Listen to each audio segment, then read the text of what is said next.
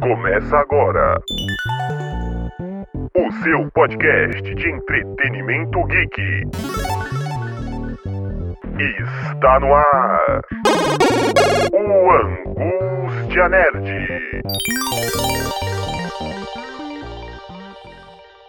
No ar, mais uma edição do Angústia Nerd aqui no Nexp Podcast. E hoje, para falar do mundo independente dos quadrinhos, um mundo alternativo que o Nexp abraça, temos aqui grandes convidados, grandes personalidades que estão começando aí no mundo dos quadrinhos. E hoje, da casa, também mediando este podcast, ele, Guilherme Henrico. Uhul, salve galera, é nóis. E agora apresentando os nossos excelentíssimos convidados. Vinícius Galhardo, muito prazer estar aqui com você neste podcast. Seja bem-vindo ao Angústia Nerd. Pô, muito obrigado, eu que agradeço. Eu fiquei felizão com o convite. Prazer aí, esse sou eu. E ela também já conhecida pelos seus cosplays, conhecida pelos seus quadrinhos, e é também um grande prazer receber aqui no Nexp, no podcast do Angústia Nerd, Kaila Ortega. E aí? Oi, gente, tudo bom? Eu sou o Klaus Simões e está no ar mais uma edição do Angústia Nerd. Então vamos dar início, né, a esta jornada aqui em preto e branco, em colorido, tanto faz, o importante é que os quadrinhos sempre estão à tona e as dificuldades e os caminhos da carreira de cada um. Então já passando para os nossos convidados, é, queria saber como vocês conheceram o mundo independente, né? O que faz vocês se interessarem em trabalhar da forma que vocês trabalham. Como é que está sendo este começo para vocês, né? Sem se envolver com as grandes editoras, como é que vai este início? Eu conheci o, esse universo dos quadrinhos já no, no fanzine, né? Na, nas publicações independentes. Então eu meio que acostumei com essa opção de acesso, né? Para você publicar o seu trabalho. Eu conheci através de um curso de fanzine, que era financiado pela prefeitura nos centros culturais, nas bibliotecas. Foi em 2012. E, então eu conheci, tipo, no, no universo de independente. Eu foi meio que por etapas, assim, uma coisa foi, foi entrando na outra, porque eu trabalhei um tempo em editora, e aí quando você trabalha em editora, você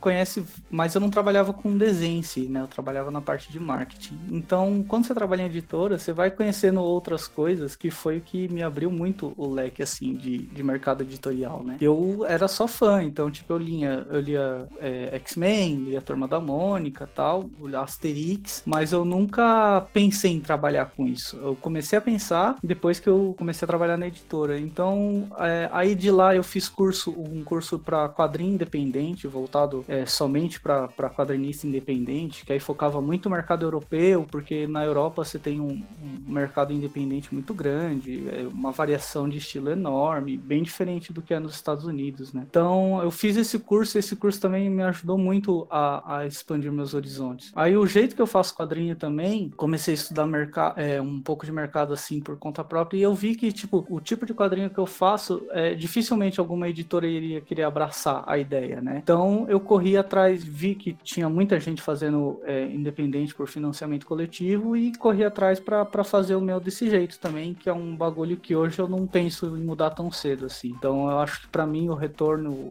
é, é, mais satisfatório sendo independente do que se eu, se eu entrasse por alguma editora. É, eu também conheci quadrinho quando era pequeno e esse mundo. Quando comecei nos eventos grandes como Anime Friends, sempre tinha aquelas primeiras feiras de fanzine, né? Que é a galera que desenha obras já existentes, com histórias criadas por eles. E aos poucos, consumindo muito, eu acompanhei como surgiu toda essa mudança, né? Se você parar para ver, tudo começou com as editoras lançando produto e você tinha que acabar entrando para editora ou vender o seu produto para editora. Era um mercado muito fechado. Aqui no Brasil, a, uma, a quantidade maior acaba vindo de fora, principalmente os quadrinhos americanos. Mas aos poucos isso começou a mudar. Começou nessa época que saía muito fanzine e com o financiamento coletivo, o artista consegue produzir por ele mesmo seu próprio quadrinho e começar a lançar na internet. E a internet também se desenvolveu muito desde os meus 10 anos para cá, né? Então você acaba tendo uma biblioteca muito grande de gente produzindo seu próprio quadrinho por si mesmo, com valor do próprio bolso ou de algum financiamento coletivo e surgindo cada vez mais produto, né? Isso é bem interessante. Acho que, que evento também abriu muita oportunidade pra galera independente, porque antes o pessoal produzia as coisas, tipo, fazia os quadrinhos, os fanzines em casa e ficava, poxa, como eu lanço? Como eu vendo? E a oportunidade que os eventos têm de abrir um Artist Alley pra pessoa expor o trabalho dela, pra mais gente conhecer, é, é muito bom, sabe? Auxiliou muito para as pessoas conhecerem o, o trabalho nacional e verem que brasileiro também faz quadrinhos, sabe? O pessoal tem muito preconceito, até uma síndrome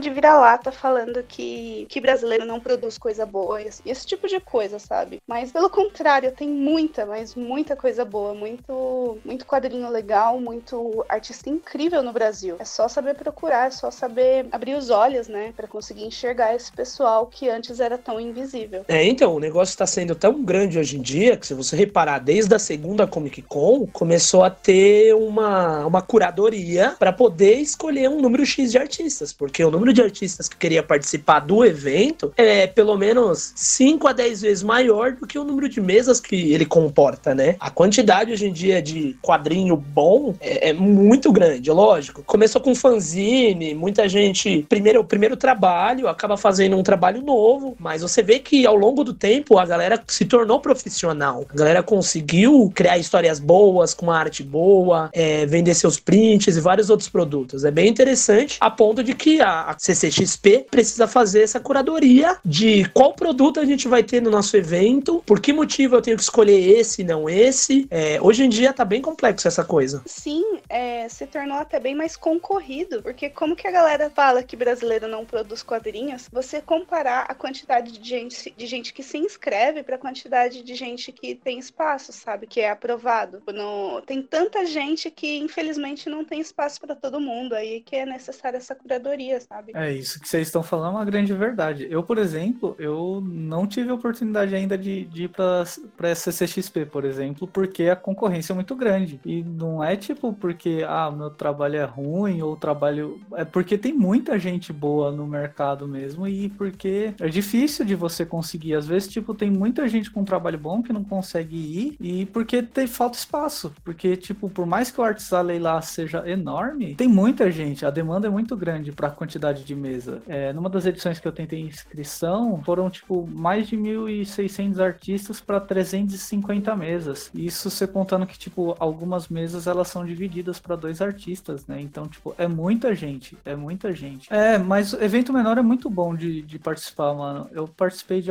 assim, alguns de médio porte, né? Qualquer tipo de evento, assim, que tenha um, um público legal e uma curadoria legal, tenha, tipo, uma certa organização, é muito bom de você participar, porque por mais que você não venda muito, mas é legal porque você faz um network imenso, mano. É imenso. É muito legal participar de evento. É um bagulho que eu adoro, assim. Até, às eu vezes nem porque. É, tipo, ah, não vendeu muito, ou quase não vendeu, mas, putz, às vezes o network que você faz é tão bom e, e você. É uma forma de você divulgar seu trabalho também. Isso que a, que a Kyla falou no começo ali, que abriu portas e realmente abre muita porta evento. Com a ajuda da internet, eu acho que sabendo trabalhar os dois, sabendo você, sabendo divulgar o trabalho e você sabendo expor seu trabalho nos eventos, assim, você consegue ir longe. Porque tem, tem um probleminha aí que tem muito artista que vai pro evento, aí fica lá sentado na mesa, não conversa com ninguém, não tenta mostrar o trabalho, fica tipo só desenhando ali na mesa com os bagulho exposto. Mas você fica de cabeça baixa e você acaba não atraindo o público, né? E até nessa hora que vocês entraram nesse, nesse assunto, que também é uma das perguntas que a gente pretende fazer para vocês, como é que vocês veem a relação do público com vocês, assim, nessa questão do independente?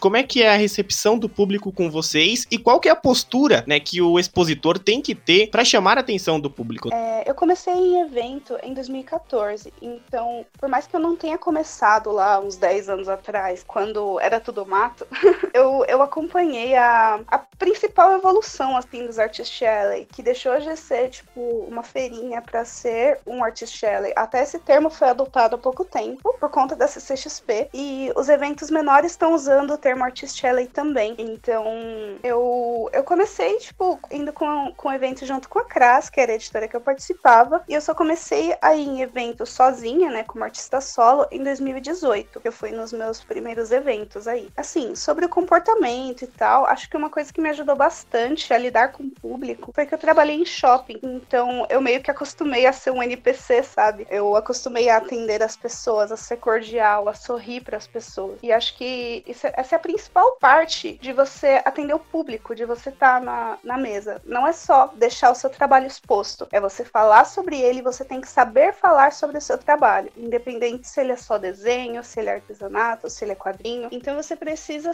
é, saber apresentar o seu trabalho com educação para a pessoa se cativar, né? Para você atrair a atenção da pessoa, independente do que você faz. Acho que essa é a parte mais importante. Não é só largar o material lá e esperar que a pessoa olhe uau, ele é super talentoso, ele tem o dom, que não sei o quê, e tentar comprar só porque tá vendo as suas coisas postas lá. Tipo, às vezes seu desenho é bonito, mas se a pessoa não consegue olhar nos seus olhos para perguntar, é você quem faz? É, fica meio complicado dela ter interesse em adquirir o seu trabalho. Então, uma coisa que, que eu aprendi e que eu passo para frente pra galera que quer começar ou que já vai em evento é sempre estar disponível para poder explicar para as pessoas, para tirar dúvidas, para mostrar o seu trabalho, dar na mão da pessoa o, o trabalho para ela olhar. Então, isso torna um relacionamento de proximidade com o cliente vendedor, né? Porque você não é só artista quando você tá num evento, você tem que vender o seu trabalho. Já vou aproveitar esse gancho aí da Kyla e vou, vou continuar aqui. É, apesar de eu, de eu, ser novo no, no mundo dos eventos, assim, que eu comecei a participar de evento mesmo, assim, ano passado, né? Mas eu me formei em criação publicitária. Então acho que, tipo, eu aprendi a vender meu peixe por causa da faculdade. Se não fosse a faculdade, eu não ia saber como trabalhar meu produto, como trabalhar minha imagem, como lidar com as pessoas, assim. Então, tipo, nisso é um mérito que, que o curso de faculdade me ajudou muito. É, e é isso que a Kyla falou mesmo. Tipo, se você não, não sabe oferecer seu produto, ou nem que a pessoa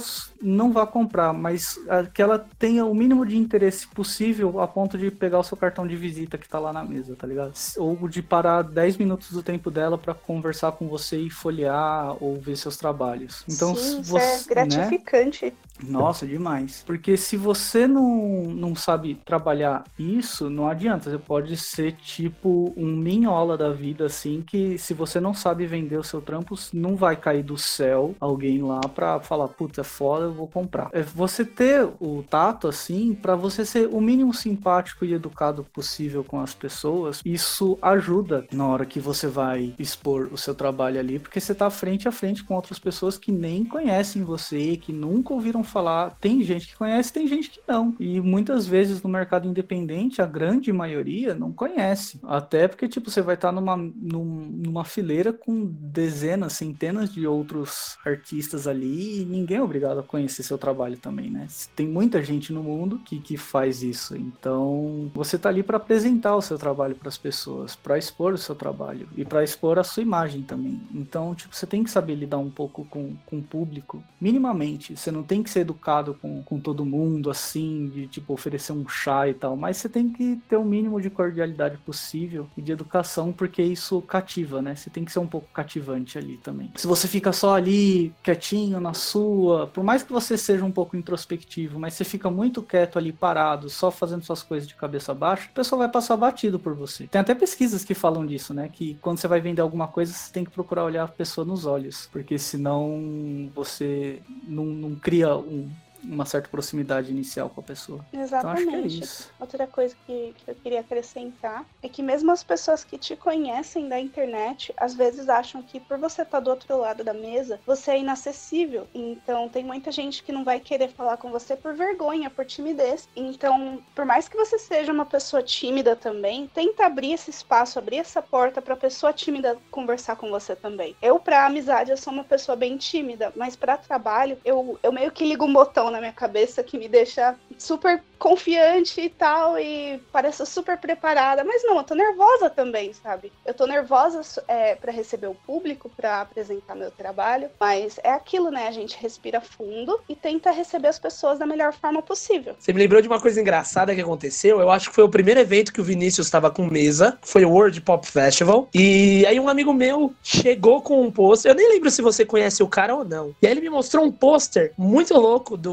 Senhor dos Anéis. E aí ele falou, oh, mano, o cara me atendeu, foi mó legal, a gente bateu um papo. E aí eu comprei esse pôster, olha que muito louco. Eu falei, mano, que muito louco, eu vou querer comprar um desse, eu vou lá. Quando eu vou lá, quem que era o cara que fez o desenho e vendeu? O Vinícius, que já era amigo meu, já tinha acontecido várias outras coisas, a gente já se conheceu o quê? Uns 4, 5 anos na época? Caramba. No mínimo. É, Foi muito engraçado. Quando eu cheguei, encontrei Eu na mesa e vi o antes, Vinícius. Gui. a gente se conheceu por causa da Cras mesmo. A É. gente começou a se falar Eu não lembro mais, exatamente. Mas a gente já se viu em vários outros eventos com questão da Cras mesmo. E já comprei mangá com você também. Ah, sempre. É, E acho que o Brasil todo me conhece porque eu sou muito cara de pau. Mas é, é legal ver isso, que é tipo, é o que vocês estão falando. Esse amigo meu, o Thiago, ele foi lá, foi procurar essa questão de ver, acabou conversando com o Vinícius, olhando a arte dele, achando legal. E, meu, curtiu o trabalho do Vinícius e comprou. E veio muito feliz, dizendo que, poxa, eu tava passando por lá, gostei disso e olha que da hora, sabe? É Verdade, Teve essa questão, disso. literalmente, Eu lembro de. dele, inclusive. Eu não lembro do Um nome, mas eu lembro do rosto. E é, é divertido, né? Você precisa vender seu peixe. Acho que isso é uma outra pergunta que eu vou entrar mais a fundo sobre detalhes, porque eu vejo que tem muita gente, muitos anos atrás, que tem muita dificuldade com isso e com outros probleminhas matemáticos, né? Porque você acaba vendendo não só o seu peixe, você é toda a sua editora, a sua empresa, né? Então, o seu marketing, você é o seu financeiro. Quando você é independente, tem muito disso, né? Você é tudo. Você tem que tomar conta de tudo. Do produto, de como você faz o produto, tem que correr atrás de marketing, tem que correr atrás do financeiro, se caixa, é muita coisa, mano. Parece que é fácil, mas não é não. E aproveitando esse gancho, né, Vinícius e, e Kyla, é, como é que vocês se organizam para trabalhar em relação a essas outros, esses outros departamentos, né? O marketing, cuidar da imagem, o financeiro, a gráfica, os gráficos, desenhar, produzir. Como é que vocês trabalham nessa relação com as outras coisas, né? Os departamentos externos do mundo ali dos quadrinhos. Como é que vocês se dão com isso? É, eu meio que aprendi na raça, assim, né? Porque eu fui meio cara, muito cara de pau, assim, porque eu já, eu nunca tinha feito quadrinhos antes, e o primeiro quadrinho que eu fiz, eu falei, ah, mano, vou lançar pelo Catarse e é isso aí, vamos ver o que dá. Então, só que antes de eu lançar, o que que eu fiz? Eu, eu,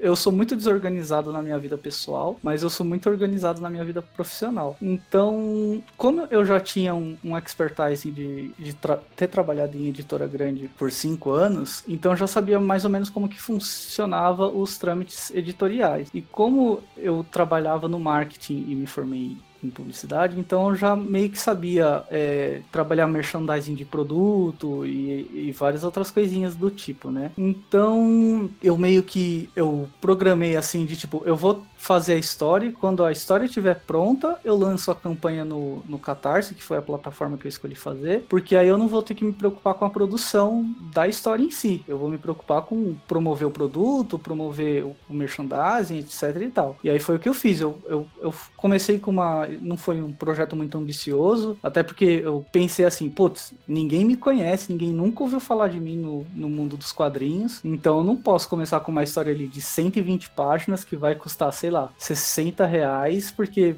vai ser impossível, ninguém conhece, né? Então eu fui muito pé no chão, assim, comecei com uma historinha de 40 páginas, era 20 histórias de páginas e, e, 20, e 20 páginas extras, né? Aí peguei alguns amigos meus que são ilustradores para fazer arte extra, etc e tal, e foi muito pé no chão. Foi um projeto muito pé no chão que deu certo, acho que graças ao planejamento que, que eu fiz. E essa, essa coisa de você cotar produto, então você tem que conhecer algumas, algumas gráficas que têm um bom trabalho, porque, meu, é, fazer cotação de preço é muito cansativo. Eu fiquei tipo uns dois dias só cotando preço de, de gráfica, e aí você tem que cotar preço não só do, do quadrinho em si, né? No mas de todo o material promocional, vai, marca página, cartão postal, print, tudo que você vai oferecer, você tem que cotar os preços para colocar na balança e aí você tem que fazer umas contas meio malucas lá para ver quanto que você vai dividir, quanto que você vai é, multiplicar para fazer a precificação do produto, para você não sair no prejuízo, ver quanto que é a média de, de, de, frete do correio, qual vai ser a forma de envio. Então, mano, é uma série de, de coisas assim que é complicado. Quanto que custa um anúncio no Facebook para você promover a página? Quanto que custa um anúncio no Instagram? Então, é muita coisa assim que parece que é só você jogar o, o projeto lá e, putz, já era, vai dar certo. Não, não é, mano. Tem muita coisa por baixo. E se você não se organiza, se você não fala, putz, tá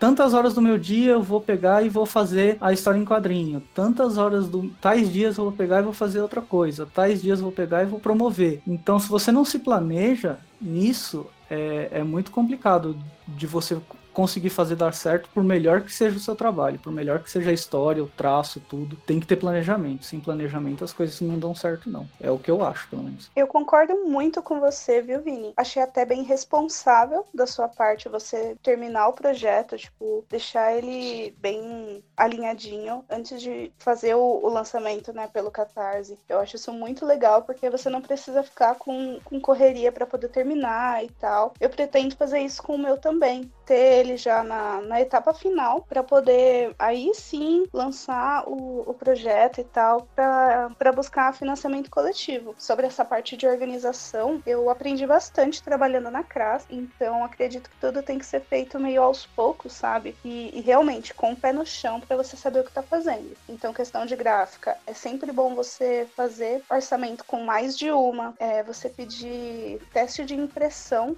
também quando você for imprimir, quando você decidir a gráfica que você vai fazer. É, até para você ver se não vai precisar mudar nada no quadrinho, se não ficou escura a impressão, se deu certo no papel e tal. É muito importante é, fazer orçamento de todas essas coisas, todos esses merchans, né? Todos esses brindes também que às vezes vai no, no projeto, tipo marca-página, adesivo, essas coisas. É sempre bom você orçar tudo antes. E, e no projeto do Catarse isso tem que estar incluso, sabe? Pra você não sair no prejuízo também, porque é, é muita coisa que você tem que fazer fazer. Tipo, para fazer um quadrinho de forma independente, você não pode ser só artista, você não pode ser só quadrinista. Então você tem que ser organizado, tem que ser seu próprio chefe, tem que trabalhar seu marketing e, e, tudo isso que o Vinícius falou. Eu só queria acrescentar um, um, negócio, porque assim, eu tô fazendo uma nova história. E aí o que que acontece? Nos meus planos, nos meus sonhos de princesa, era para essa história estar tá pronta em janeiro. Só que nada é como a gente planeja, assim, nada é como a gente quer. Então, tipo, aconteceram vários imprevistos que eu não esperava e eu ainda não terminei a história.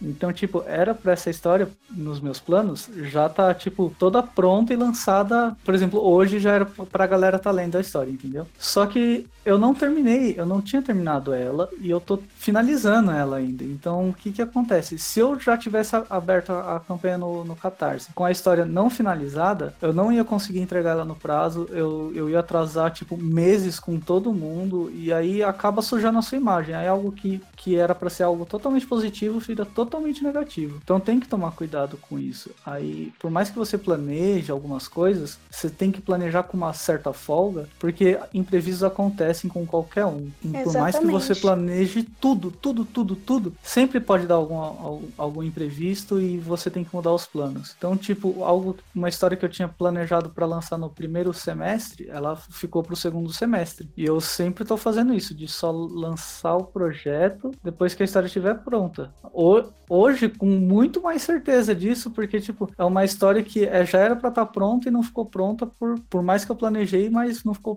pronta por causa de imprevistos. Então, tem que tomar cuidado e tem que contar os imprevistos. Então, sempre que você for planejar um prazo, é deixar uma folga, porque pode acontecer imprevisto. Às vezes, Exatamente. nem por conta sua. O correio vai demorar. Você acha que o correio vai demorar uma semana para entregar, mas ele pode demorar duas, pode demorar um mês. Teve gente que comprou o quadrinho que recebeu um mês depois por causa causa de atraso do correio. Acontece e é fora da nossa alçada. Ou um negócio que aconteceu comigo na primeira história, que a gráfica que eu fiz, ela entregou metade da tiragem do quadrinho com a capa num tipo de papel e outra metade com outro tipo. E aí eu entrei em contato com a gráfica, eles tiveram que reimprimir essa outra metade. Então, tipo, era um imprevisto que aconteceu que não estava nos meus planos, mas se eu não tivesse planejado o prazo com folga, teria atrasado. Então, tem uma série de coisas que a gente tem que levar em consideração, podem acontecer com coisas que a gente não tem controle. Você tem que se, se planejar o meu quadrinho também, ele estava programado para lançar em dezembro, só que eu adiei, aí veio a quarentena, aí eu adiei de novo. Então, aí eu, eu saí da CRAS, então eu vou adiar de novo, porque eu só quero lançar ele quando ele estiver prontinho. Bem, vocês conseguem citar, assim, mais dificuldades que vocês passaram, ou conhece alguém que passou por trabalhar dessa forma independente? Putz, mano, eu conheço sim, eu tenho um um amigo meu também é quadrinista independente, e ele teve essas dificuldades pelo que eu tô falando. Tipo, ele lançou o projeto no Catarse com a história em, tipo, 10% pronta, entendeu? E aí, e ele não trabalhava só com desenho. Então, tipo, ele trabalha, sei lá, como programador lá numa empresa e, e ele trabalha com desenho quando ele chega do trampo dele. Então, você imagina o, o tanto de, de merda que não deu no projeto, de atraso assim, por conta de imprevisto, de às vezes um dia ele ter que ficar até mais tarde no trabalho, ou ter que levar trabalho para casa. Ele não tava com o projeto pronto já, tipo, ele tinha a ideia, tinha 10% da história pronta, só que ele não levou em considerações os fatores externos. E aí os fatores externos fizeram atrasar a história dele em tipo seis meses. Seis meses é muita coisa para um projeto. E isso às vezes, ao invés de. É o que eu falei, ao invés de ajudar, acaba queimando um pouco a, a, o nome, porque é o seu nome que tá lá, é a sua história que tá lá. Não tem ninguém envolvido ali além de você. Então, me atrasou bastante. Eu já tinha adiado meu quadrinho várias e várias vezes, esse de terror que, que eu vou lançar. Porque o roteiro dele tá pronto há mais ou menos três anos. E eu preferi esperar um pouco para lançar o meu independente para poder adquirir mais experiência, que foi aí que eu fiz, é, que eu participei dos projetos de quadrinho da CRAS, é, como coautora e tal. Então, para poder estudar, para poder acostumar com, com o formato, né? Porque quadrinho é bem diferente de ilustração. E acho que a maior dificuldade, a falta de apoio de investimento. Então, tem gente que pode até ter uma produção muito boa, só que os fatores externos é, atrapalham muito, tipo, a pessoa não ter como investir ou investir em cursos, no caso, né? Porque para lançamento a gente tem a opção do, do financiamento coletivo. Às vezes falta de, de apoio de familiar, o que desmotiva bastante, ou a pessoa ter que trabalhar em emprego formal para poder investir no, no estudo dela para o que ela quer fazer de verdade. Então tem muita coisa que influencia, muita coisa mesmo. Hoje em dia eu tenho a felicidade de viver só de ilustração. Só que, tipo, para eu poder pagar minhas contas, eu tenho que, que desenhar, né? E aí o que que acontece? Eu tinha contas para pagar, então eu tive que pausar o projeto, porque a história é quase o mesmo esquema da Kyla. A história tava escrita, o roteiro tava todo bonitinho ali, ó, melzinho na chupeta, desde janeiro de 2019. Eu terminei o roteiro, vai, no máximo em fevereiro de 2019. Se tudo ocorresse tudo é, certo como eu tinha planejado, eu ia lançar no começo desse ano. E o que, que vocês acham que um quadrinista precisa saber, né, para começar a produzir, para entrar no mundo de vez e pra ele decidir, poxa, eu vou viver disso, vou trabalhar com isso? Quais são os conselhos que vocês passam e qual foi a experiência, né, de vocês na hora que vocês decidiram, poxa, eu vou colocar a minha obra à venda, vou colocar minha obra para o público conhecer, assim? O que vocês acham que o, que o quadrinista precisa saber? O que eu acho que as pessoas precisam saber de início, além de técnica, né, de, de desenho, é saber que demora, quadrinho demora para fazer e requer muito esforço, muito esforço mesmo, principalmente se você está fazendo todo o trabalho sozinho. E outra coisa muito importante é que, tipo, mesmo você fazendo o quadrinho, lançando ele, o seu retorno não vai ser imediato. O quadrinho dá retorno lento. Então você pode ficar um ano vendendo a mesma obra e às vezes ela não se paga. Então depende muito. Ou você pode, tipo, vender por seis meses e ela se pagar de boa. Então por isso que, que é aquela coisa, né? Você não pode ser só artista. Você tem que ser. Você tem que saber técnica de venda, você tem que trabalhar seu marketing e tudo isso que a gente falou antes. Não é só desenhar, ter o trabalho pronto, beleza. E agora o que eu faço. É, isso que a Kyla falou é muito importante. É, é, o que eu tenho para falar é basicamente isso, só que eu queria complementar também, que eu vejo que tem muito é, ilustrador bom, com, com desenho bom, que sabe fazer, por exemplo, às vezes você vê o trabalho do cara ali, ele tem uns prints fantásticos ali, ali umas obras fantásticas assim com print, sabe trabalhar a cor e tal, mas não sabe escrever história. A Sim, principal coisa no quadrinho... nem sempre é roteirista. É, a principal coisa no quadrinho eu acho que é a história. Apesar dela ser uma uma, uma, com narrativa visual, mas a história é, é 90% do, do quadrinho. Você pode ter um desenho bonito ali que chama atenção, mas se a história não é boa, se a história não convence, ninguém vai querer. Às vezes a pessoa até compra porque o desenho é bonito, mas depois que ela lê, tem uma frustração. E eu acho que para mim, no meu caso, assim, nada é pior do que uma pessoa ficar frustrada com o meu trabalho ou com uma história que eu conto. Então, eu percebi isso. Eu percebi no meu, eu acho que vai de pessoa para pessoa quão maduro é o trabalho dela em tais aspectos. Eu, eu sabia que o meu desenho era razoavelmente ok, mas eu não sabia como colocar ele em uma história em quadrinho, apesar de eu gostar muito, sempre ler, etc e tal. Então o que eu fiz? Eu fiz um curso de quadrinhos. Eu aprendi como montar uma narrativa visual, como deixar a história interessante, como amarrar os pontos. Aí a partir disso eu comecei a entender como estruturar uma história, como amarrar as páginas, como deixar tudo interessante visualmente e ter uma narrativa ali, ter uma história ali. Se eu não fizesse o curso, eu não ia saber disso, porque isso é técnica, é o que a Kyla falou, isso é técnica. Se você não sabe a técnica, você não vai saber como aplicar ela. É, depois que eu fiz um curso de quadrinhos, eu fiz um curso especificamente de roteiro e storytelling, que é como criar roteiro e como criar história, como você narrar aquela história, independente se se, se for em filme, série, quadrinho, livro ou sei lá um RPG de mesa, mas como você narrar aquela história, como você colocar aquela história em prática ali, né? Independente da mídia que você vai fazer. E isso, esse curso foi muito bom para mim. Né? Tipo, eu vejo da história que eu fiz antes de fazer esse curso para a história que eu fiz depois de fazer esse curso, foi tipo uma evolução assim de 300% na narrativa. Sim, é até essencial, na verdade. Você não adianta só desenhar bem, você tem que saber contar história. Eu até achei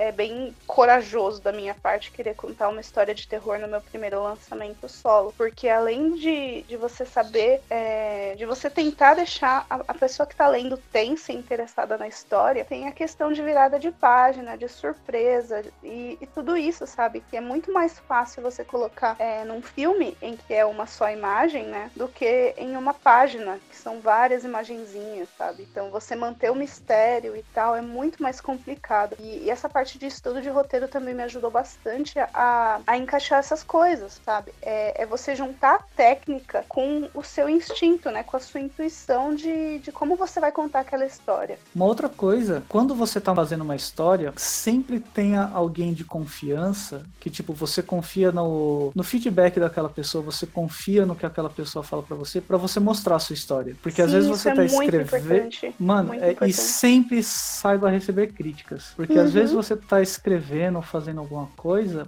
e para você tá lindo, porque aquilo tá na sua cabeça, para você tá tudo ok. Mas para um espectador, algumas coisas podem ficar vazias ou um pouco soltas e perdidas, que para você não, porque você sabe tudo que tá acontecendo ali. Sim, tá tudo é, fresco é para você. Para os meus alunos da turminha de mangá, né, que eu dou aula presencial, agora durante a quarentena não, mas eu dou aula para uma turma de crianças e eu sempre falo para eles prestarem atenção nisso, de tipo, saber passar o recado, sabe, da, da historinha. Uhum. E saber ouvir críticas também, porque às vezes é, tem muita gente que tem o ego lá inflado e não sabe ouvir crítica. Eu acho que a pessoa, que a pessoa tá só querendo denegrir o seu trabalho e tal, mas às vezes tem gente que tem só disso também, mas muitas vezes não. Você dá crítica construtiva ali, porque você tá vendo algum, algum ponto que precisa arrumar, que tem alguma falhinha e tal. E saber ouvir crítica é muito importante para evolução, mano. Não só do seu trabalho, mas evolução pessoal. É, é aquilo é de você aprender a, a tirar o melhor de todas as situações, né? Exatamente. E para contar, para contar uma história, você tem que ter na sua cabeça que o leitor não sabe absolutamente nada daquele universo. Você tem que uhum. explicar aos poucos para inserir a pessoa naquilo. Não adianta você chegar com um bilhão de informações e a pessoa não tá inteirada. Não, a pessoa não é. vai entender nada da história e vai ficar, tá bom, e daí? Exatamente. A forma certa de vender, né? O produto para pessoa, assim, não só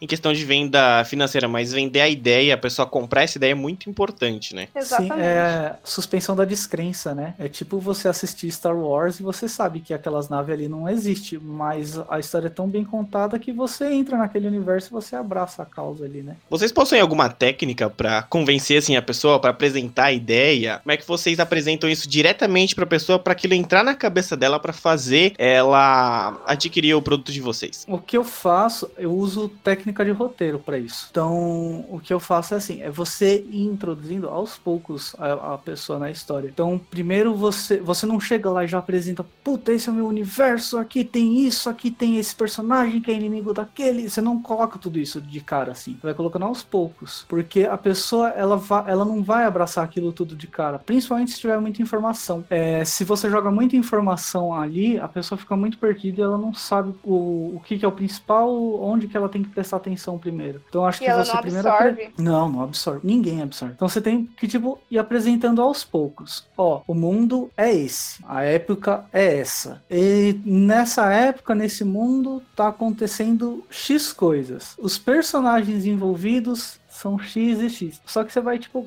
gradualmente. Aos poucos você, por exemplo, apresenta o mundo, apresenta o universo. Aos poucos você vai colocando os personagens. Aí a pessoa vai vendo, por exemplo, se tem um vilão e um herói. Quem é o vilão? Quem é o herói? Mas é tudo aos poucos. Você joga tudo de uma vez ali, fica tudo perdido e é o que a Kyla falou. A pessoa não absorve. Ninguém vai absorver. E aí fica perdido e você não consegue trabalhar a ideia, entendeu? Então é você saber pontuar as coisas. É, pelo menos é o que eu faço.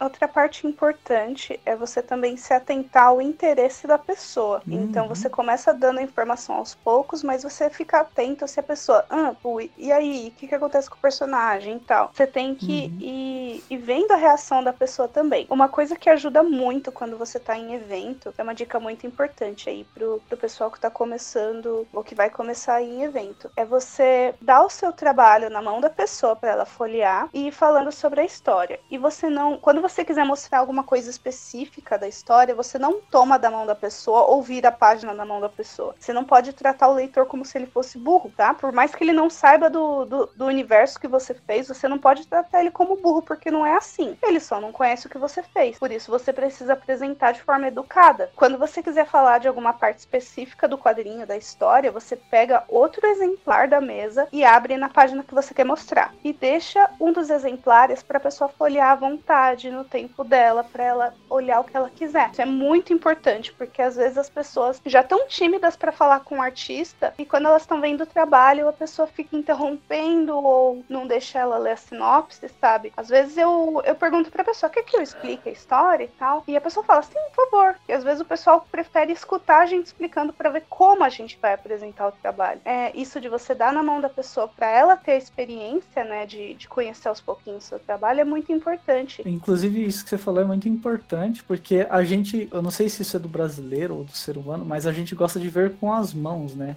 Então, tipo, a gente gosta de pegar aquilo, a gente gosta de sentir como que é o produto, como que é o bagulho, principalmente quando a gente tem interesse. É, por exemplo, você tá no mercado, você, às vezes você vê um biscoito ali, aí você pega o pacote, você vira ele, você às vezes nem vai comprar, mas você quer pegar ele, por simplesmente por motivos de querer. E isso de você entregar o, o quadrinho na mão da pessoa é muito importante, deixar ela folhear.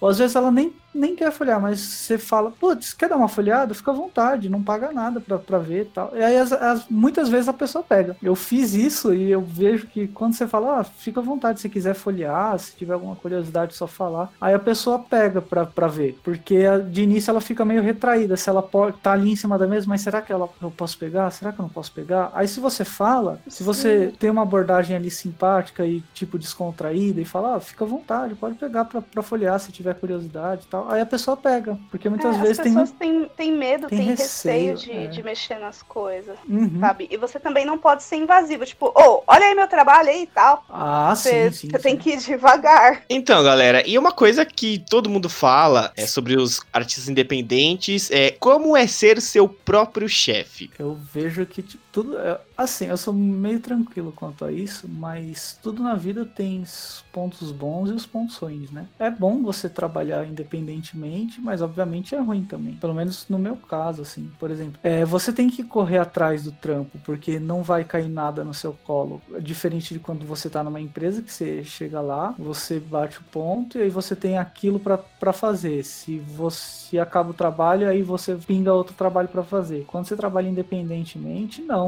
Você tem que correr atrás, você tem que buscar trabalho, porque o trabalho não vai cair no seu colo. Ninguém vai chegar assim pra você e falar: Ô, ô, ô, ô, fiquei sabendo que você desenha, né? Você não quer fazer um desenho assim pra mim? Não, eu te pago tanto. Isso não vai acontecer. Você tem que divulgar, você tem que correr atrás. E é uma coisa que pelo menos acontece muito comigo: você não tem muito horário de trabalho. Então, por exemplo, você trabalha 9 horas, 8 horas por dia numa empresa, pode ter certeza que em casa você vai trabalhar no mínimo 10 horas por dia se você não tomar cuidado. E às vezes você acaba trabalhando um pouco a mais porque você precisa entregar um trampo, porque você tem muito trampo, porque você tem que correr atrás de trampo. Mas é bom porque você tem uma certa flexibilidade nos horários, se você sabe se planejar. Tem, os, tem o lado bom e o lado ruim, né? Eu acho que o, o desgaste psicológico, emocional de você ter um trabalho que não é mecânico, que depende tipo de você pensar, de você se cobrar e ter ideias e produzir, tipo, é, é uma cobrança muito grande do que se, de você chegar no trabalho, ter ali o, o seu para fazer, sabe? Uma, uma atividade pré-estabelecida. É, é mais difícil quando você precisa estabelecer essa atividade, entende?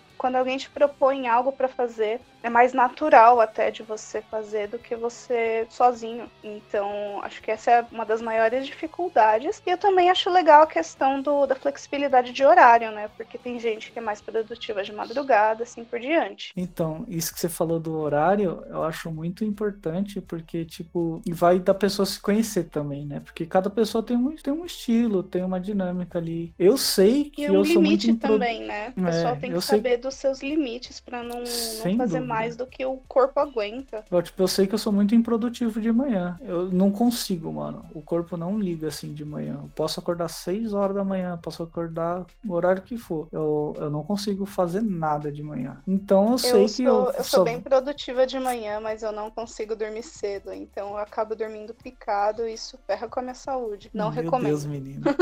É. é, então. Aí eu sei que eu só começo a trabalhar depois do meio-dia. E aí rende, rende muito, rende bem. Mas é porque, tipo, aí você tem que se conhecer também. Igual, tipo, a Kyla falou que ela se conhece, o jeito dela. Cada um tem um jeito, né? Isso é do ser humano. É, Eu é um bom saudável, ponto que você não. chegou, porque não é saudável mesmo. E você também não pode se cobrar de ter uma rotina já de trabalho, tipo, muito, muito organizadinha e tal, porque isso é aos poucos. Você vai conhecendo sua rotina de trabalho de produtividade aos poucos. Não dá pra chegar e meter o pé no peito, sabe? Falar, não, eu vou trabalhar assim, assim, assim, porque você vai se frustrar. É isso aí, gente. E agora, mudando um pouco do assunto, vou trazer de volta o tema financiamento coletivo. Não sei dizer se a Kayla já participou, mas o Vinícius eu sei que já participou de um financiamento coletivo. Então eu queria saber de vocês a opinião sobre essa plataforma que foi criada, no caso são várias que trabalham com isso, o que vocês acham sobre como funciona, se é bom, se é ruim, se tem algum ponto ruim, o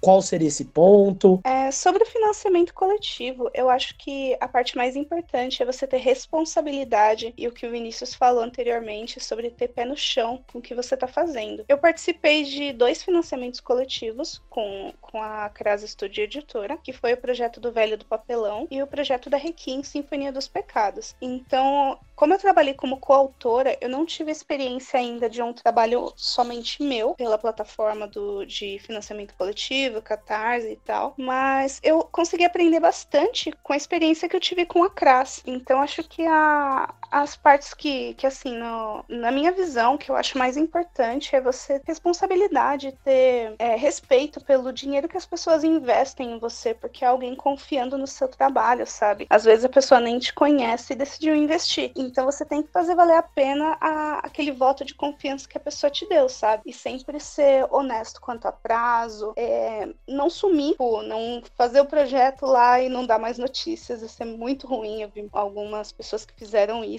e não é legal. Então, acho que a parte mais importante é você ter pé no chão e ter responsabilidade com o que você tá fazendo, porque não é, não é uma brincadeira. Você tá se comprometendo e você tem que fazer valer a pena as pessoas que estão depositando essa confiança em você. Inclusive, ela me lembrou de um de um ponto muito importante, que é você manter as pessoas lá inteiradas no seu projeto. Por exemplo, isso de não sumir é muito importante, porque às vezes você está focado lá na, na produção ou na campanha e tal, e aí o que, que acontece? Você acaba às vezes esquecendo de, de colocar as novidades, esquece... então é importante você colocar algumas etapas, mandar tipo os projetos, ah, tá em tal pé, aí você manda uma foto, porque aí a pessoa sabe que você está trabalhando naquilo. É importante você ter esse respeito com, com o consumidor consumidor barra leitor para você manter ele inteirado no que tá acontecendo, para ele tipo não, não achar que ele só pagou e já era, sumiu, entendeu? Você sumiu com o dinheiro dele ou alguma coisa do tipo. E é legal até por causa do, do marketing do seu produto, que você acaba promovendo um pouco mais a história e tudo mais, acaba chamando mais gente que anteriormente não estava interessada no projeto a se interessar. É, e você também conhecer o público que você que você vai atingir, porque para mim, no caso, o financiamento coletivo ele veio como uma luz divina no fim do túnel, porque, por exemplo, o meu tipo de história eu conto lendas indígenas assim. Então, o que é um mercado que eu sei que se eu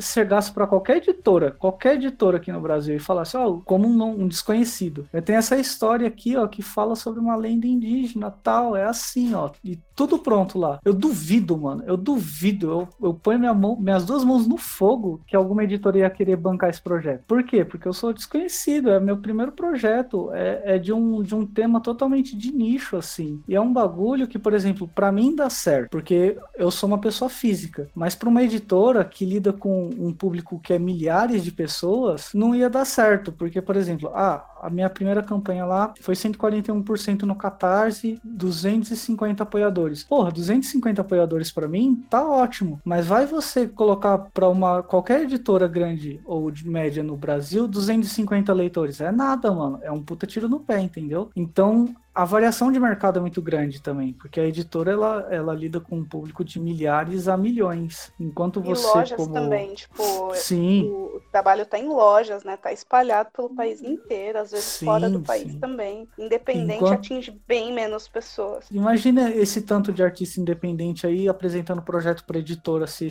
esse fosse o único caminho. Não ia Sim, dar, mano. Os financiamentos coletivos, né? Essas plataformas é, deram oportunidade para o pessoal independente lançar. Foi realmente muito bom é, surgir essa opção. Sim, é só você ver, vou citar um exemplo aqui, das graphic novels da MSP, que eles pegam é, artista Sim. independente ali para fazer. E, mano, é uhum. é muito artista que tem, é muita história que tem, e eles não dão conta. Isso porque eles escolhem. Agora imagina mil vezes mais, porque tem muito artista independente aí no Brasil, mandando história para um monte de editora aí. Nenhuma editora ia dar conta, ia, ia ter que ter um filtro mais imenso, assim, de gente para poder filtrar a história. Então, tipo, é bom, porque você abre mercado, faz a campanha acontecer, você faz o projeto acontecer, dá certo, a sua história é boa. Aí, sim, abre portas para as editoras te chamarem, porque elas viram que aquele projeto deu certo e elas viram que o público tem interesse. Agora, a editora ela não vai arriscar e pôr dela na reta por um tiro no escuro, entendeu? Eu acho que é uma ótima porta de entrada. Uma coisa que eu queria acrescentar aqui da diferença, né, de você vender o seu produto por uma editora e vender de forma independente é a proximidade que você tem com o público. O, se você vende de forma independente, você pula toda a etapa de tipo de vendedor, de loja, de editora e de gráfica, você meio que pula é da gráfica para você e de você para o cliente. Tanto que os quadrinhos que eu tenho, que são todos nacionais, é, eles são a maioria autografado, porque eu faço faço questão de pedir para a pessoa é, autografar, porque eu gosto de comprar com quem fez. Eu acho isso muito legal e, e dá uma força, né, pro, pro trabalho das pessoas. Tipo, dá um ânimo para quem tá vendendo também. Normalmente, o foco é a produção física, né? Então, a produção digital também gera um retorno financeiro, ajuda a pagar as contas, por exemplo. O que, que vocês pensam sobre produção digital? Se vocês entrariam nessa? Como é que vocês veem essa questão da produção digital? Já que a produção física sempre vai ser algo muito melhor, né? Você, a questão de vocês falaram pegar na mão. Cara, você tocou num ponto que hoje eu tava conversando com um amigo de fazer uma webcomic e como que a gente ia tirar dinheiro disso.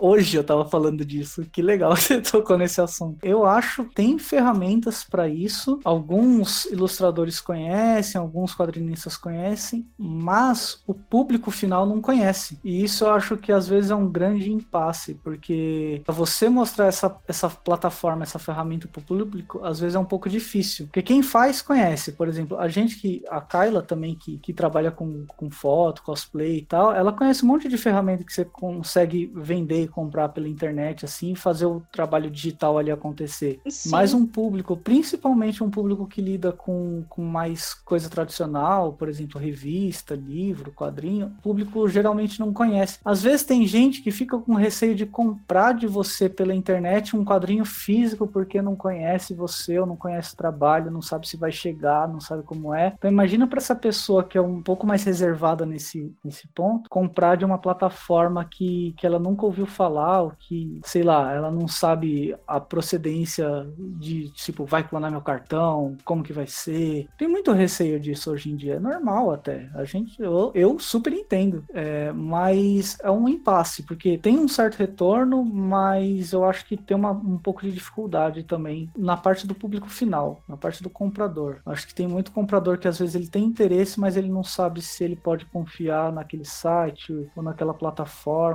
para ele comprar o, o produto ali para ele ler digitalmente e tal. Por exemplo, uma webtoon para ele assinar e ter o produto ali mensalmente para ele ler os capítulos que vão uhum. lançando por mês e tal. Eu concordo muito, viu, com você que a maior dificuldade na, na questão de você vender uma, uma webcomic é do, do cliente, tipo, do cliente final que, que não conhece as plataformas. Tipo, não é todo público comum, tipo, público comum que eu digo é público não artista, sabe? Que não produz também. É, quase ninguém conhece o Tapas, o Gumroad, sabe? A galera às vezes não tem ideia, tipo, só conhece o artista por rede social e aí vem o trabalho do marketing da pessoa de mostrar essas plataformas que são de confiança, que são acessíveis é, pelas redes sociais. É essa ponte que, que as pessoas precisam criar. No meu caso, é, na minha experiência, eu não, não costumo trabalhar com webcomic, então eu também não leio muito webcomic, eu prefiro ter o, quadrinho impresso. Eu já apoiei apoiei projetos no Catarse também, mas mais de amigos. É o que você falou, que é muito difícil a pessoa apoiar você, comprar suas coisas sem antes ter te conhecido. Ou, tipo, ser de indicação de amigo. Você precisa fazer um bom trabalho para esse trabalho ser indicado pelas pessoas, mas ainda tem isso de, tipo, ser um pouco mais difícil das pessoas conhecerem as plataformas que são para leitura de, de quadrinho é, digital. É,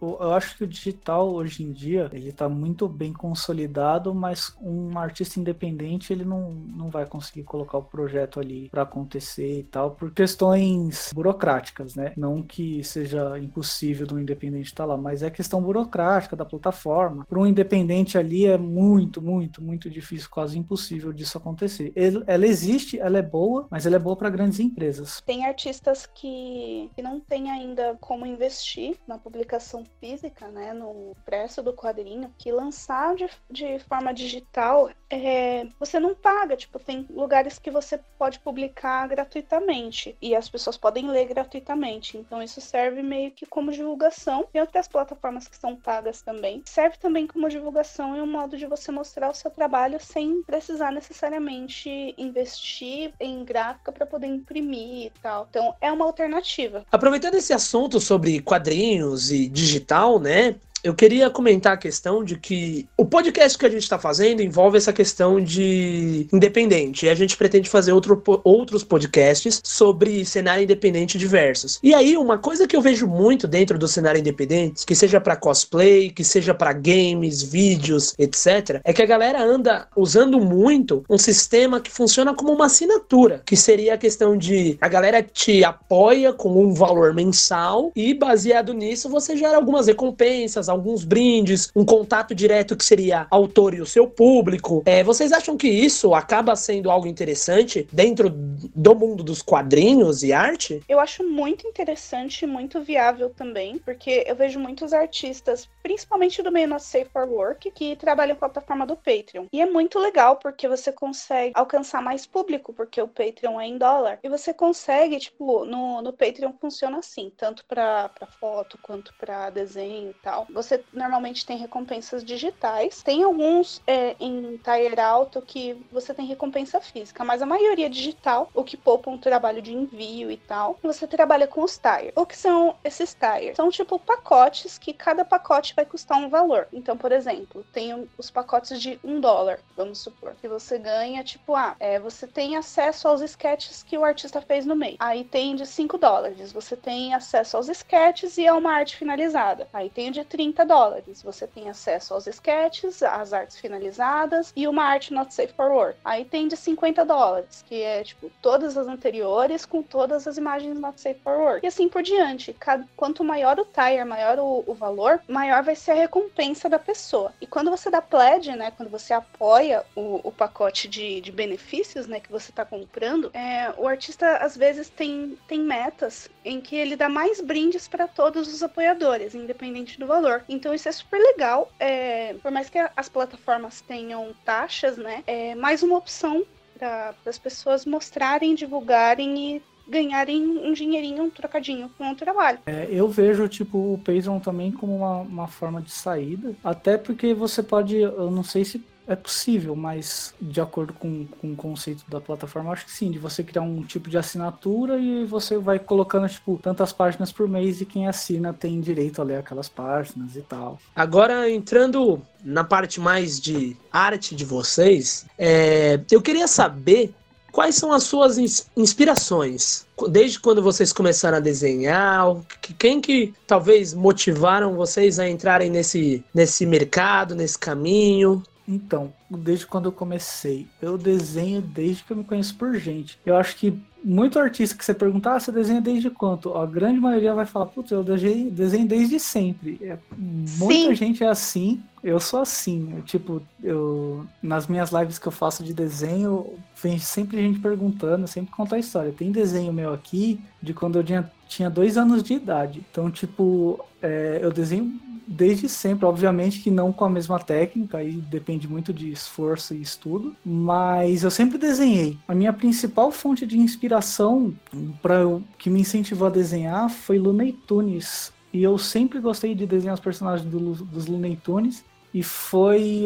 Por onde eu comecei a desenhar foi basicamente Disney e Looney Tunes. Basicamente foi isso. Aí com o tempo, você vai conhecendo outras coisas. Fui conhecendo, tipo, Turma da Mônica, fui conhecendo super-heróis, etc e tal. Mas super-heróis eu nunca tive grande paixão por desenhar. Gosto de ler, mas não, não ligo muito de desenhar. E inspiração de artista, sim. A minha principal inspiração é o Sérgio Top, que é um, um artista já falecido italiano, que o traço dele é escrotamente absurdo, assim. Ele é a minha principal fonte de inspiração para desenho e para composição. A Bill Kizevely também, que é uma brasileira que desenha coisa da, da DC, desenhou Mulher Maravilha, que é uma artista super nova também, ela tem, sei lá, 20 e poucos anos e é absurdo. Agora ela tá fazendo Moebius, ela tá fazendo coisa do, do Neil Gaiman, e é, mano, o traço dessa menina é lindo demais, é lindo demais. Ela é uma grande fonte de inspiração para mim também. Tem muita gente, mas eu acho que os, as principais, os principais artistas que eu me inspiro hoje em dia são Sérgio Top, Bilk Zevely e tem uma mina que eu conheci recentemente que trabalha trabalha digital lindamente, que é a Shakuri, é C-H-A-C-U-R-I. Eu não, sei nem o que falar. O trabalho dessa menina é absurdo. É uma mina super gente boa. Então, sei lá, mano, eu, eu tenho muito artista, assim, que eu me inspiro. É porque a gente, sem perceber, a gente absorve um pouco de tudo à nossa volta. Então, tipo, a gente pega um pouco de inspiração de algum filme que a gente assiste, de algum anime que a gente assiste, de algum quadrinho ou mangá que a gente lê. Às vezes você nem percebe, mas você pega a inspiração daquilo, você absorve aquilo, você leva é aquilo pro seu trabalho. Né? É totalmente natural. É que a gente não percebe, mas por exemplo, se eu parar para perceber, nos meus desenhos tem coisa de tem coisa de X-Men, tem coisa de Marvel, tem coisa de Ultraman, tem coisa de Pokémon, tem Cavaleiros do Zodíaco, tem um pouco de tudo, tem um pouco de Star Wars. Se você parar para perceber friamente assim, vai ter um pouco de tudo, um pouco do, de tudo que você lê, de tudo que você gosta, assiste, sempre vai estar no seu trabalho. Mas é mais isso eu acho que é mais intuitivo do que eu concordo. É, as influências do nosso trabalho meio que contam nossa história, né? E, e, eu acho isso sensacional. Tipo, cada artista teve uma trajetória completamente diferente e, e também gostos também diferentes. Então é muito legal ver como cada um seguiu. Eu também desenho desde bem pequena. Tudo bem que eu não sou muito alto, não sou muito grande não, mas eu eu desenho desde criança. acho que todo mundo na infância desenha. O que vai diferenciar é que muita gente para, sabe? O, o artista é aquele que não meio que não deixa de ser criança, sabe? Transformar aquilo que gosta em, em algo da vida adulta que te completa. Eu acho que eu desenvolvi meu interesse por, por desenho, porque eu assistia muito Dragon Ball com um primo meu que já é falecido já. Tanto que eu fiz uma tatuagem em homenagem a ele, que são as esferas do dragão, por causa do tempo que a gente passava assistindo Dragon Ball e ele desenhava muito bem. Ele foi uma das pessoas que, que me deu apoio quando eu era bem criança. Tipo, a primeira fanart de um personagem meu quem fez foi ele. E eu tinha, tipo, 8, 9 anos, sabe? Eu já fazia historinhas e a gente desenhava junto. E mas inspiração assim de traço e tal que eu comecei a ter quando criança foi da Akira Toriyama e de e traço de jogos, tipo Street Fighter, The King of Fighter. Era uma coisa que, que eu queria muito ter no meu trabalho, sabe? Essa referência de jogos de luta. Porque, por mais que eu gostasse do, do traço do Akira, eu não me identificava em desenhar homens musculosos, sabe? Eu, eu gostava de assistir, gostava da aventura e tal, mas não era o estilo de desenho que eu queria para mim. Então eu acabei vendo isso, é, vendo essa meta assim em jogos de luta. Por isso que até hoje eu gosto muito de Street Fighter e The King. Soul Calibur também gosto bastante. E é meio que o gozo, assim, de, de trabalho que eu quero. Sobre artistas que me inspiram, eu gosto muito do trabalho do Danusco Campos, que é um ilustrador brasileiro. Nossa, o traço dele é muito o que eu gostaria de ter, assim. É um dos únicos artistas que. É um dos únicos artistas que eu falo que eu gostaria de desenhar como ele. Ele é muito incrível. Também gosto muito do Omar Dogan, se, se eu não me engano, ele é canadense, alguma coisa assim. Mas ele é super gente boa. Eu já conversei com ele algumas vezes pelo Instagram e tal. Ele faz lives também. Ele é muito gente fina. Ele trabalhou pra Capcom. E eu gosto muito do trabalho dele há muitos anos. E eu também gosto muito da Sula Moon, da Úrsula Dourada. Ela desenhou pra Blizzard. E ela é fantástica. Nossa, como eu adoro aquela mulher. Ela é, ela é muito boazinha, super receptiva. Eu segui o trabalho dela e eu não sabia que ela era brasileira. Aí uma vez eu vi é, uma ilustração dela no, no evento. E eu cheguei para falar com ela na mesa, ela foi super amorzinho e tal.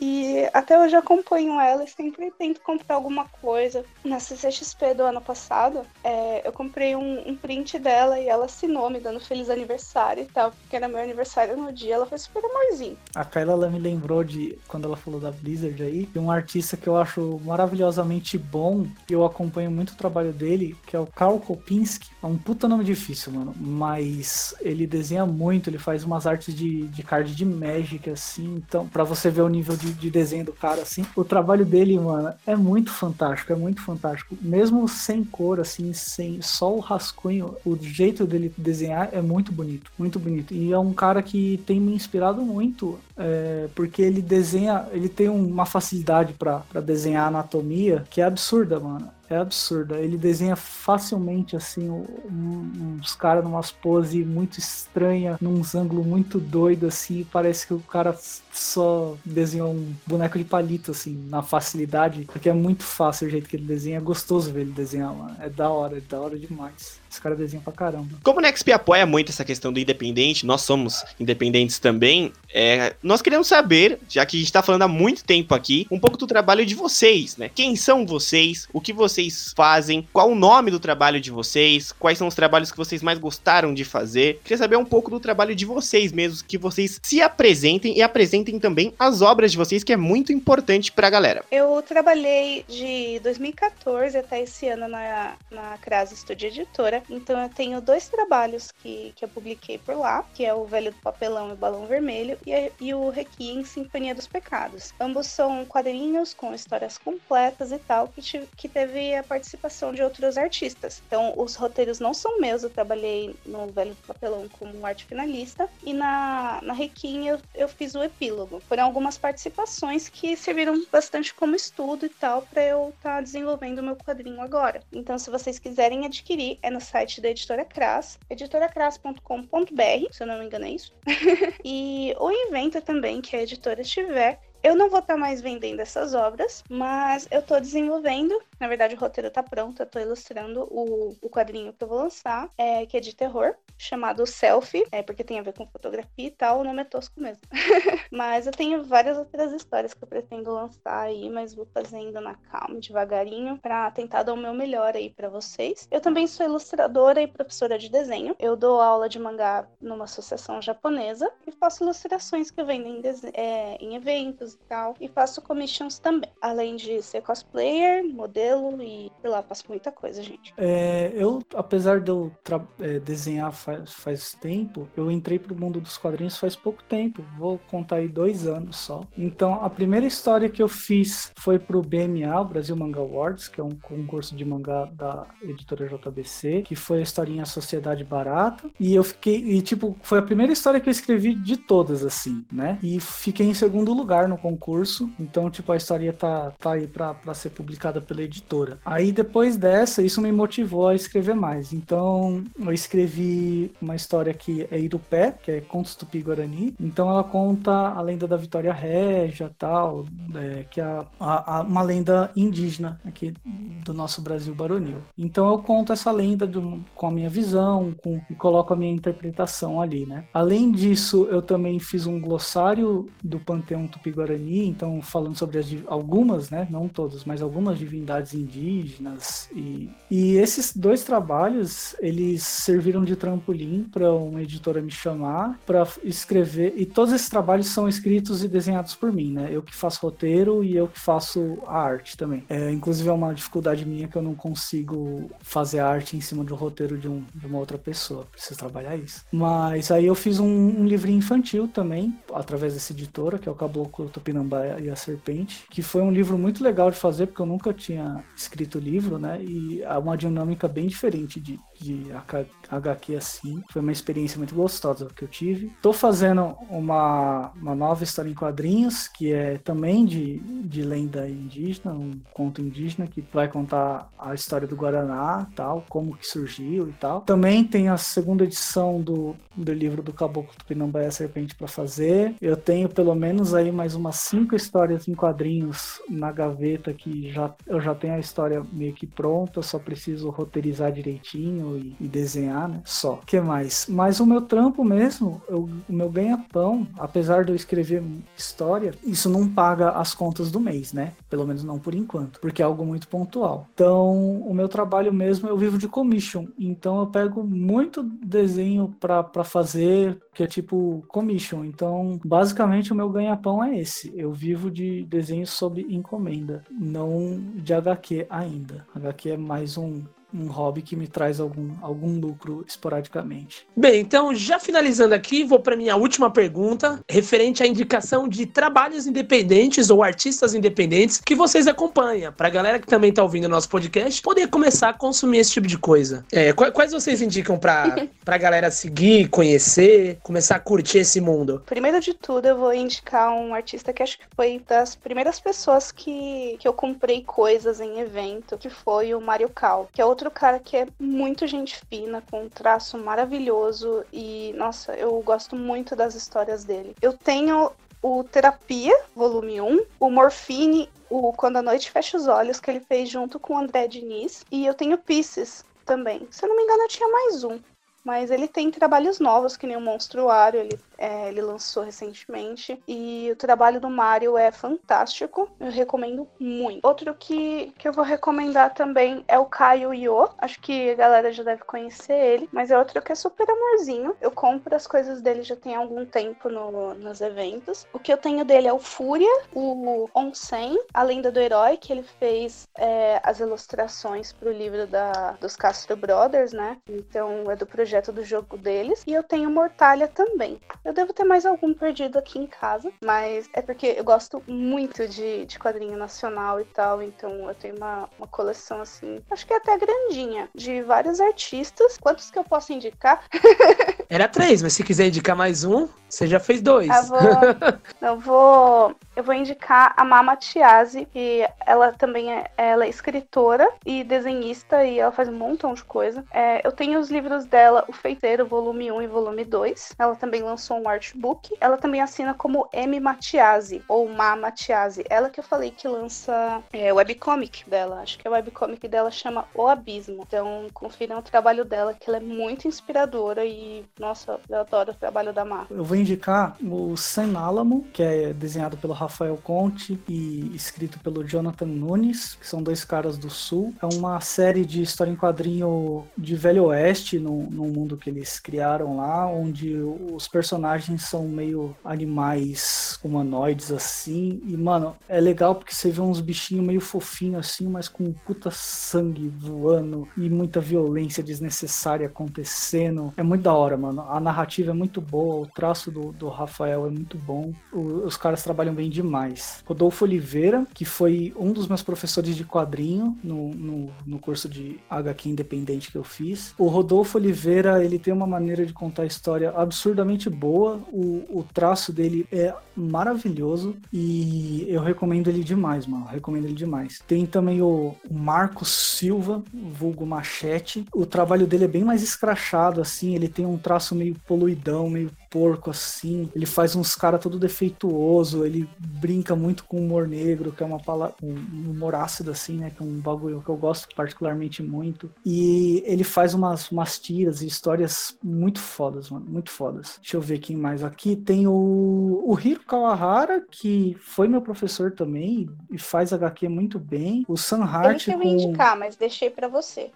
Obrigado. É, o Hiro ele já ele é um independente vastamente conhecido assim, né? Porque o Hiro tá há anos aí na estrada. O Hiro tem, tem umas histórias aí muito boas. Ele, ele tem uma narrativa visual muito gostosa assim, que você vai lendo e você nem percebe. O, Sam o que é Hart- interessante, porque ele, Hum. ele começou a fazer quadrinho não tem muito tempo. Eu conversei com ele É. sobre isso. E ele falou que, tipo, tem bem pouco tempo que os trabalhos que ele lançou agora foram os primeiros trabalhos dele com quadrinhos. E já tá fantástico. Ele é muito gente boa, muito, muito, muito gente boa, mano. É, tem o Sam Hart também, que, pra quem não sabe, foi ilustrador de Atômica, mas ele tem os trabalhos independentes dele, o 10 Dias Perdidos, que eu gosto muito do Sam Hart também como inspiração, porque ele trabalha preto e branco de uma maneira que eu não consigo e eu gostaria de trabalhar, mano. O Sam Hart é muito foda. Tem uma mina do sul, que é a Letícia Pust, ela faz tiras sobre meio slice of life e webtoons disso também. E, mano, o trampo dessa mina tem uma narrativa, assim, tanto visual quanto textual, muito bom. Muito bom mesmo. Ela trabalha cor e, e traço de uma maneira bem simples, assim, mas que é muito fluido, é muito da hora, muito da hora. Então vamos para as considerações finais. Mais uma vez eu agradeço vocês pela participação. Eu acredito que para primeiro primeiro episódio da série, né, do, do Angustia Nerd sobre os quadrinhos independentes, eu acho que vocês já contribuíram muito, e já responderam quase todas as perguntas assim que alguém tenha. Então foi muito prazeroso escutar vocês falando e a galera que é independente que escutar esse trabalho ou que queira entrar, quer entrar nesse mundo, é, eu acredito que seja muito importante para todos nós. Então o Nexp agradece muito vocês. Então nas considerações finais, vocês podem passar aí as redes sociais de vocês, o contato, como achar vocês e algum recado que vocês queiram deixar. Então vamos agradecer aqui Vinícius Galhardo, muito obrigado pela sua participação nesse podcast, também foi muito importante. E aí, agora quais são as suas considerações? Fazendo um jabá aqui, eu vou deixar minhas redes sociais, que agora eu tô fazendo live também, então se alguém quiser acompanhar a live de desenho, nas lives eu dou dicas e falo um pouco sobre como funciona o meu método de trabalho. É, ajudo as pessoas enquanto eu desenho, eu faço, eu vou falando um pouco em como que eu faço, é, aplico tal técnica, etc e tal. Então é tanto na Twitch quanto no Instagram, é Galhardo underline art, G-A-L-H-A RDO, o underline, o arte com temudo. E aí, se vocês quiserem conhecer um pouco mais sobre o meu trabalho, tá lá esse Instagram também. Eu posto muita coisa lá, mano. Posto muita coisa lá. O Facebook também, vocês me acham no Facebook pelo meu nome. Mas Facebook eu não movimento tanto assim pra, pra trabalho, não. É mais Instagram e agora Twitch. Então é isso, gente, eu acho. E Kyla, você que já tem uma popularidade, nós sabemos que, que você já é muito importante nos meios aí, você já está bem famosa. E então, quais são suas considerações? Como te encontrar? E se você tem alguma dica? Famosa, gente. Não tô sabendo disso, não. Primeiro, Cláudia, eu quero agradecer você Guilherme por, por- pelo convite aí. É, obrigada mesmo por vocês terem me chamado. Considerar que eu podia acrescentar alguma coisa aqui pra vocês. Obrigada mesmo pela oportunidade. Hora do jabá.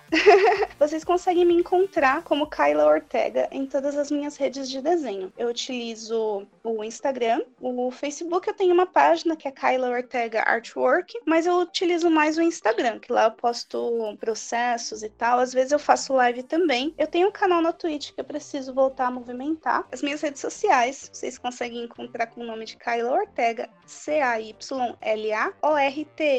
Eu tive que olhar meu nome pra. E eu faço que nem o, que nem o Vinícius, eu faço simultâneo nos dois, porque é legal. mas eu tenho Twitter também, mas eu tô começando a postar lá aos pouquinhos. Mas é isso. Se vocês quiserem acompanhar meu trabalho, meu nome é fácil de, de achar, porque ele é diferentão. Então, capaz de vocês darem um Google aí e já achar de primeira. É, eu só queria acrescentar que eu fui mal educado e esqueci de agradecer. É verdade, a Kyla me lembrou bem. Queria agradecer todo mundo aí, porque foi muito da hora esse convite, mano. O bate-papo foi gostoso demais, assim. E Foi um prazer eu fiquei falar muito contigo, feliz. viu, Vinícius? É, foi, foi, foi. Faz tempo que a gente se fala, né? É sempre legal conversar Sim. com amigos assim. O convite do tanto do Klaus quanto do Guilherme foi muito legal, mano. Adorei a dinâmica aqui do, do podcast, o bate-papo muito gostoso e tal. É sempre bom a gente poder conversar, expor nossas ideias assim e, e trocar figurinhas com outras pessoas. É, eu gosto muito disso. E nessa pegada também agradecer nosso integrante aqui, Guilherme Henrico, o homem do- dos mangás, dos quadrinhos, de tudo que você possa imaginar que seja geek. Então, Gui, como é que foi trazer estes, esses membros incríveis aí do mundo dos quadrinhos independentes? Você que é um especialista nisso. Então, agradeço também a participação do nosso querido Guilherme. Nossa, me senti importante agora. Você viu como ele fala bonito? Então, vamos lá. Eu agradeço novamente por estar aqui, como sempre, no podcast. E dizer que foi muito bom, o papo foi muito gostoso, foi muito legal. É sempre bom ver, encontrar essa galerinha que tá aí sempre, acabar conversando sobre isso, falando sobre esse mercado que a cada ano que passa cresce cada vez mais. E isso me lembrou um caso Ainda muito. É, isso me lembrou um caso muito engraçado. Tem um, um artista que eu gosto muito chamado Heitor PC, que ele fez o, o Manual Prático da Garota Mágica. E eu conheci ele num grupo há muito tempo, até fiz, fiz uma alteração de arte pra ele e tal. E aí um dia eu trombei ele no metrô antes da Comic Con. E aí eu parei, a gente só conversava por internet. Eu falei que era o Guilherme, que era fã dele, que acompanhava. E com isso, eu falei pra ele: Meu, não desiste, continua, que ano que vem eu quero ver você na Comic Con. E cara, aquilo fez ele chorar no dia. E depois de um ano, ele estava na Comic Con com uma mesa. E eu gosto de deixar essa história pra dizer pra galera que tá aí aprendendo, tá aí, tem esse interesse, essa vontade de entrar pro cenário independente, que seja de quadrinhos, jogos, livros, etc. Cara, se você gosta, continua, estuda, vai atrás que você também pode. É, todo mundo começa de algum jeito e chega lá no final. E eu quero agradecer por vocês terem participado, porque eu gosto muito de vocês dois. Quase chorei aqui, bicho. Não, mas é o que você falou, a gente não pode desistir. Se a gente, se a gente desistir na primeira frustração, ninguém vai a lugar nenhum. Se eu desistisse na primeira frustração, eu não tava escrevendo história hoje. Então, Então é isso, galera. Procurem nossos convidados nas redes sociais, entrem em contato com eles, conheçam o trabalho deles, que é muito importante. E nós aqui do Nexp sempre vamos apoiar este trabalho independente. Este foi mais um episódio do Angústia Nerd. E pra você que quiser acompanhar, siga lá nas redes sociais, tem o Instagram do NextBR, pode mandar a sua mensagem, nos marcar ouvindo este podcast que com certeza nós iremos falar com você, ou entre em contato no podcast arroba nextbr.com e também siga-nos nas plataformas de áudio, é muito importante para a gente. Eu sou o Klaus Simões, vou ficando por aqui, agradeço mais uma vez Vinícius Galhardo e Caio Ortega pela participação Angústia Nerd no Nexp Podcast. Você ouviu o seu podcast de entretenimento geek. O Angústia Nerd.